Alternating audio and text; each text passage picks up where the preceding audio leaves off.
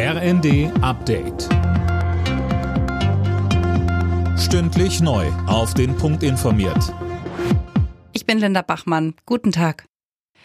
13,8 Millionen Menschen in Deutschland leben in Armut. Das zeigt der Armutsbericht des Paritätischen Gesamtverbands. Allein in den beiden Pandemiejahren sind 600.000 weitere dazugekommen. Sönke Röhling, wo genau liegt eigentlich die Armutsgrenze? Ja, die liegt bei 60 Prozent des mittleren Nettoeinkommens. Das sind bei Singles aktuell rund 1100 und bei einer vierköpfigen Familie bis zu 2800 Euro, inklusive Wohngeld, Kindergeld etc.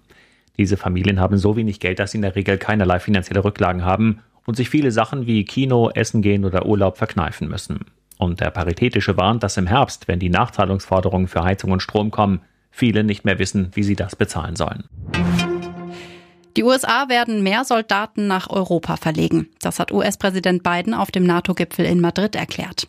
Die NATO werde so ausgestattet, um Gefahren aus allen Richtungen begegnen zu können, so Biden.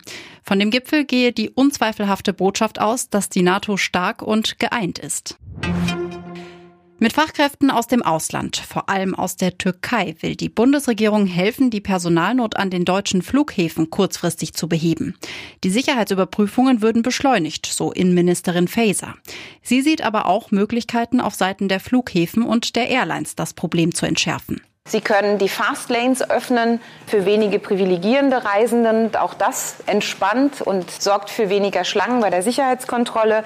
Und was wichtig ist, das hat der Frankfurter Flughafen schon getan und ich glaube weitere Flughäfen auch, die Peakzeiten zu vermeiden, den Flugverkehr etwas zu entzerren.